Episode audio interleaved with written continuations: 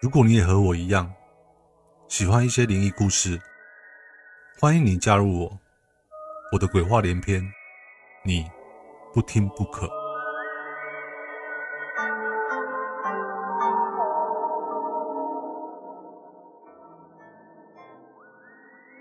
这一次很荣幸受到好人出版社的邀请，Book 将会来跟各位分享一本书籍《台日灵异交汇鬼魅共襄盛举》。令人毛骨悚然的撞鬼怪谈，作者是在 PTT Marvel 版知名的作家直树殿先生。如果常逛 PTT 的网友们，相信这个名字应该并不陌生才是。书的部分不可以看完了，在这本书中，作者会以相当幽默的口吻来叙述故事，会让你非常有临场感。另外比较特别的地方是，这本日本怪谈不只带来恐怖与刺激，书中也会提到许多日本地方民俗与传统。那你在看怪谈的同时，也会了解到许多关于日本文化的部分。对于喜欢看恐怖故事的日本迷们，更是不容错过。另外，这本书总共有五大单元，分别为事故事件、邪灵、人部、诅咒、日常恐怖等五大单元。而不可今天分享的单元，是取自于第一单元中事故物件中的故事，故事名叫做《隔壁撞墙声》。Book 看完后对这篇非常有感觉，在这里借这个机会分享给你们哦。另外，Book 之前在 Podcast 上有分享过一个故事，叫做《日本社畜公司夜游恐怖经历：神秘的石头菩萨》，分别为二七跟二八集，也是取材于直树殿先生的作品《日本恐怖实话：夜间观光》上下集。在这边也再次感谢直树殿先生的授权哦。接下来故事，Book 会以第一人称叙述。那么就废话不多说，接下来就和 Book 一起进入离异故事的旅程哦。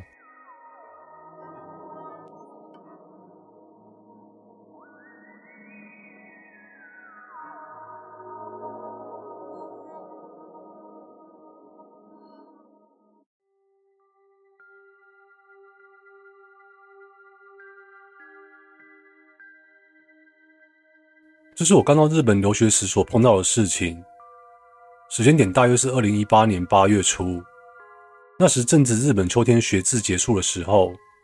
我记得那个时候正值期末考结束，我有空闲的，正巧一个挺熟的日本朋友长泽先生，他跟我提起要趁这个空档去搬家，但却又不想多花搬家费用，于是便找了我去帮忙。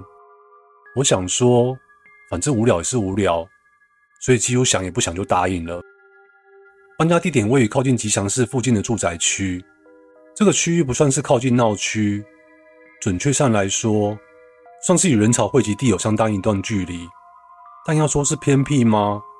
附近生活机能也不差，要超市有超市，要居酒屋有居酒屋。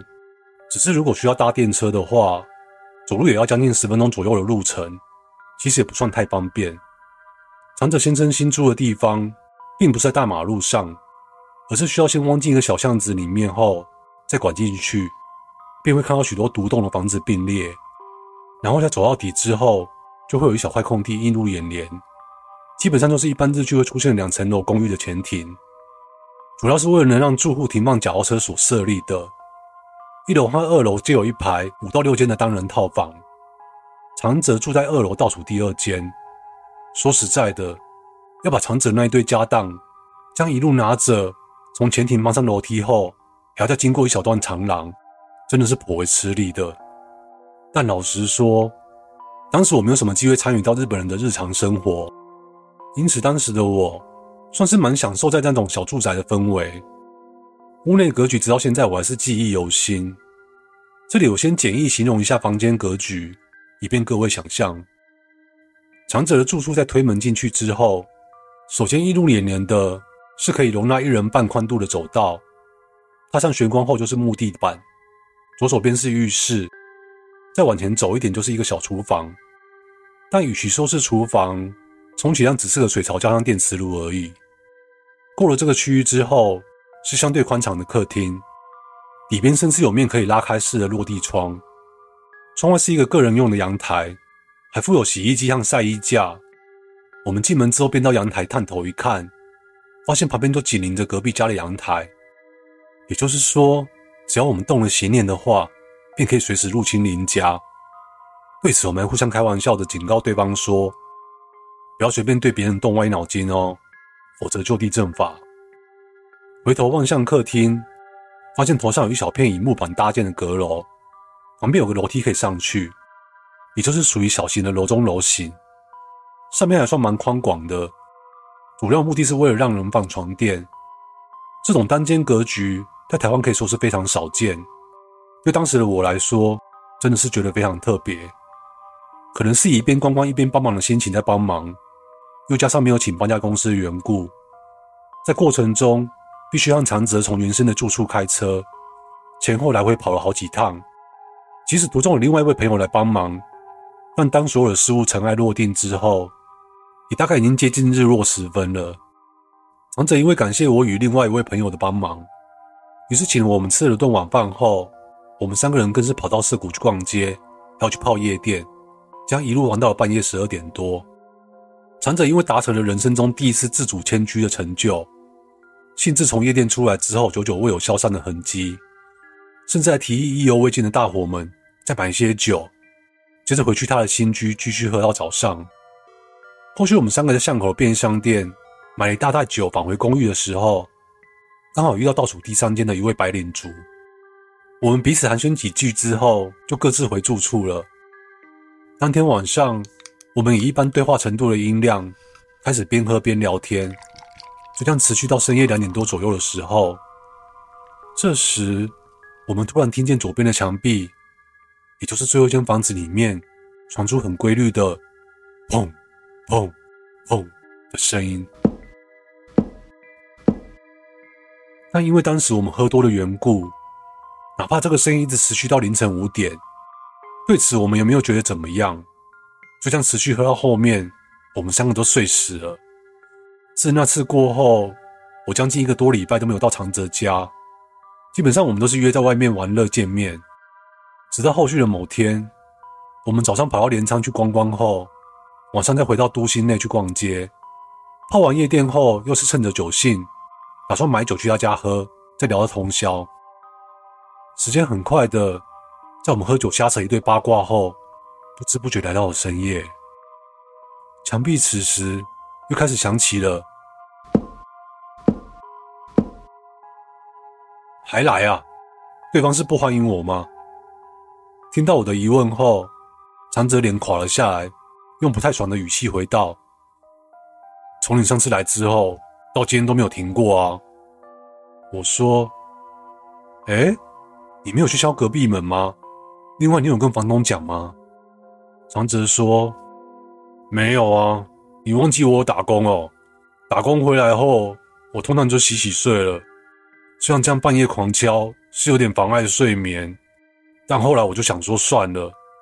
我室友曾经开着电视跟他拼大声啊，让对方似乎无动于衷啊，所以后来我就不想管他了。”我无奈的说：“你也太懒了吧。”不然明天我陪你去敲门吧。长泽嘘应一声后，我们又持续之前的模式，一直聊到清晨才睡。依稀记得，在我眼睛闭上没多久，长泽突然拍了一下我的脸。我一脸疑问的看着长泽说：“怎么了？你要去哪里呀？”“我要去隔壁。”“现在吗？”“哎，我超累的哎，干嘛啦？现在几点了？”“六点半。”哎、你跟我来一下，别再问了，来就是了。接着我就在意识朦胧的情况下被拉到隔壁，也就是最后一间房间门口。这时我们两个看到门上的信件投递口上贴着一张写着“受取拒否”的封条。什么是受取拒否呢？通常在日本的邮局中是表示没这地方的退件。如果是房屋的话，基本上是代表没有住人的意思。我开口问说：“这是怎么回事啊？是代表这边没有住人吗？”长泽说：“嗯，还有可能有其他意思吗？”我回说：“有没有可能是他不想接邮件，所以没有拆下来啊？”长泽低头深思的回我：“听你这么一说，似乎也有这个可能啊。”我回说：“喂，到底你是日本人还是我是日本人啊？白痴哦你！哎，啊，不然你今天晚上就住我家一晚好了啦。”我无奈的说：“好啦，那就先让我睡吧，你不要自己吓自己啊。”接着我们两个用同样的模式又打混了一整天，但气氛与之前相比明显低迷了许多。我们两个嘴上都没有说什么，但是其实都很清楚对方心理上还挺在意这回事的。接近傍晚时分，就像预先设定好行程一般，我们两个又买了一袋酒，回到长泽的租屋处，接着开着电视，一边喝着酒，一边开始了漫长的等待。终于，大概在接近两点的时候，那个一阵阵熟悉的敲墙声音。开始慢慢的出现了。好，长者突然猛然的一下站了起来。哎，你要干嘛？哎，你要干嘛？我这么问是以为长者准备要去敲门，但长者没说什么，直接迅速的打开阳台落地窗，接着就往左边阳台一跨，爬过去了。但爬过去没多久后，长者就很迅速的爬了回来。这时的长者。像是在防范什么一般，直接大力的把落地窗给用力关上，更顺势将窗帘拉了起来，接着大声说道：“喂，我们出去喝吧。”啊？啊，我们不是有买酒吗？随便啦，总之走啦。长泽边说边胡乱的把酒塞进去客厅的小冰箱中，还强硬的把我拉了出去。我满头问号的跟着他，一出巷子之后。长者根本是用半跑步的姿态直冲附近的居酒屋，进去之后什么也没说，便叫了一盘综合烧烤和两杯啤酒，直接一饮而尽。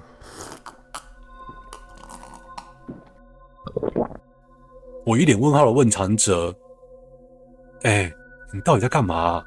怎么这样慌慌张张的？还是说你看到有人在恩爱哦？怎么可能呢？”此时的长者。脸色苍白的，突然跟我吼了一声：“哎，冷静点啊！所以你到底看到了什么啊？说来听听看啊！”长者一脸惊恐的看着我说：“我看到了，我看到了一个女人。嗯，然后呢？她不对，那个东西是吊着的。啊，吊着的。”我说。我看到一个上吊女生了。后续由于长者有些语无伦次的，我大概将他的状况统整给大家听。长者那时候单纯想说，看看隔壁在搞什么鬼，所以便从阳台过去偷看一下隔壁在干嘛。走到阳台的时候，碰巧瞄到隔壁的窗帘也没有拉，这让他壮起了胆，心一狠的单脚就是硬是跨了进去。结果这时映入眼帘的是一个吊在阁楼扶梯上的。长发女子，她的身体很激烈的左右摇晃，剧烈到脚不断的以规律的频率撞在墙上，那个深夜发出的“砰砰砰”的声响，便是由此而来。最可怕的，应该是长者单脚跨进阳台时，看到这幅景象的瞬间，那位女子的摆动几乎是瞬间静止。而且本来呈现上吊后的眼白和吐出的舌头，竟然慢慢的缩了回来，用一个很令人不舒服的笑容对着长泽说：“一起死吧！”被眼前景象冲击到了长泽，只能连滚带爬的跑回来，同时怕那个女人追过来，于是只好假装自己什么都没有看到，拉着我一路狂奔到目前我们所在的居酒屋。我不可置信的对长泽说：“你你说的是骗人的吧？”长泽说：“你不信吗？不信你自己去看看啊！”我虽然嘴上也说不信，但我也不可能笨到再跑回去看吧。就像我们两个人一直在附近的居酒屋待到早上，才敢回去睡觉。在这件事情之后，我们到处探听那间套房的故事，但都没有人知道是怎么回事。问了房东，看起来是一头雾水。最后考虑到种种现实层面的因素，长者也只能选择继续在那里与对方和平的相处下去。而后续我回到台湾后，因为兴趣使然，依然三不五时便会向长泽询问后续状况。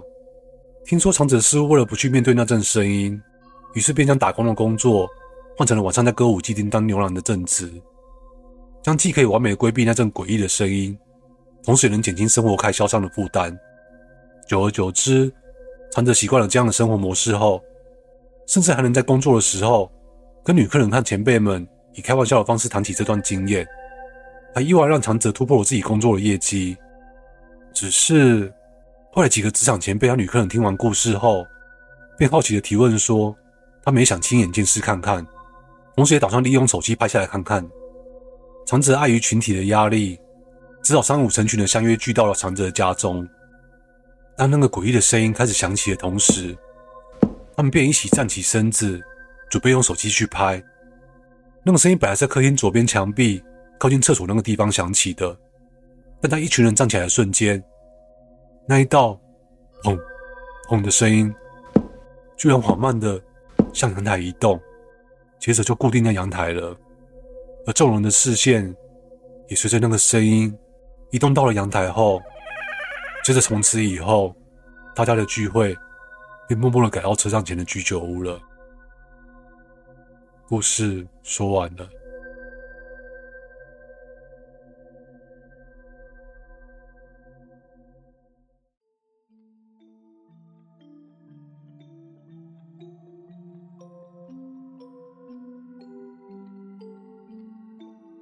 这篇故事是取自于事故物件单元中的一篇。至于什么叫做事故物件呢？另外一个说法可以解释成为是有隐情的房子。如果以台湾的定义来说，白话文可以叫做是凶宅，但台湾对于凶宅的定义，通常都是指屋内有人死亡，或是发生一些命案等等。而日本的事故物件定义就比较广义一点，举凡像是有发生过火灾啊、天灾，或是说住屋附近有一些嫌恶设施，像是坟墓啊、工厂、黑道的事务所等等，这些事物都会对人造成心理压力跟影响，这些都可以统称为事故物件。像这类等的文化差异细节描述，在这本书中，植树店先生都会介绍蛮详细的哦。有兴趣的观众可以去买来看看哦。那么今天的故事听完后，大家觉得如何呢？也欢迎大家跟我分享心得哦。谢谢你们听我说故事，我是 Book，我们下周见哦，拜拜喽。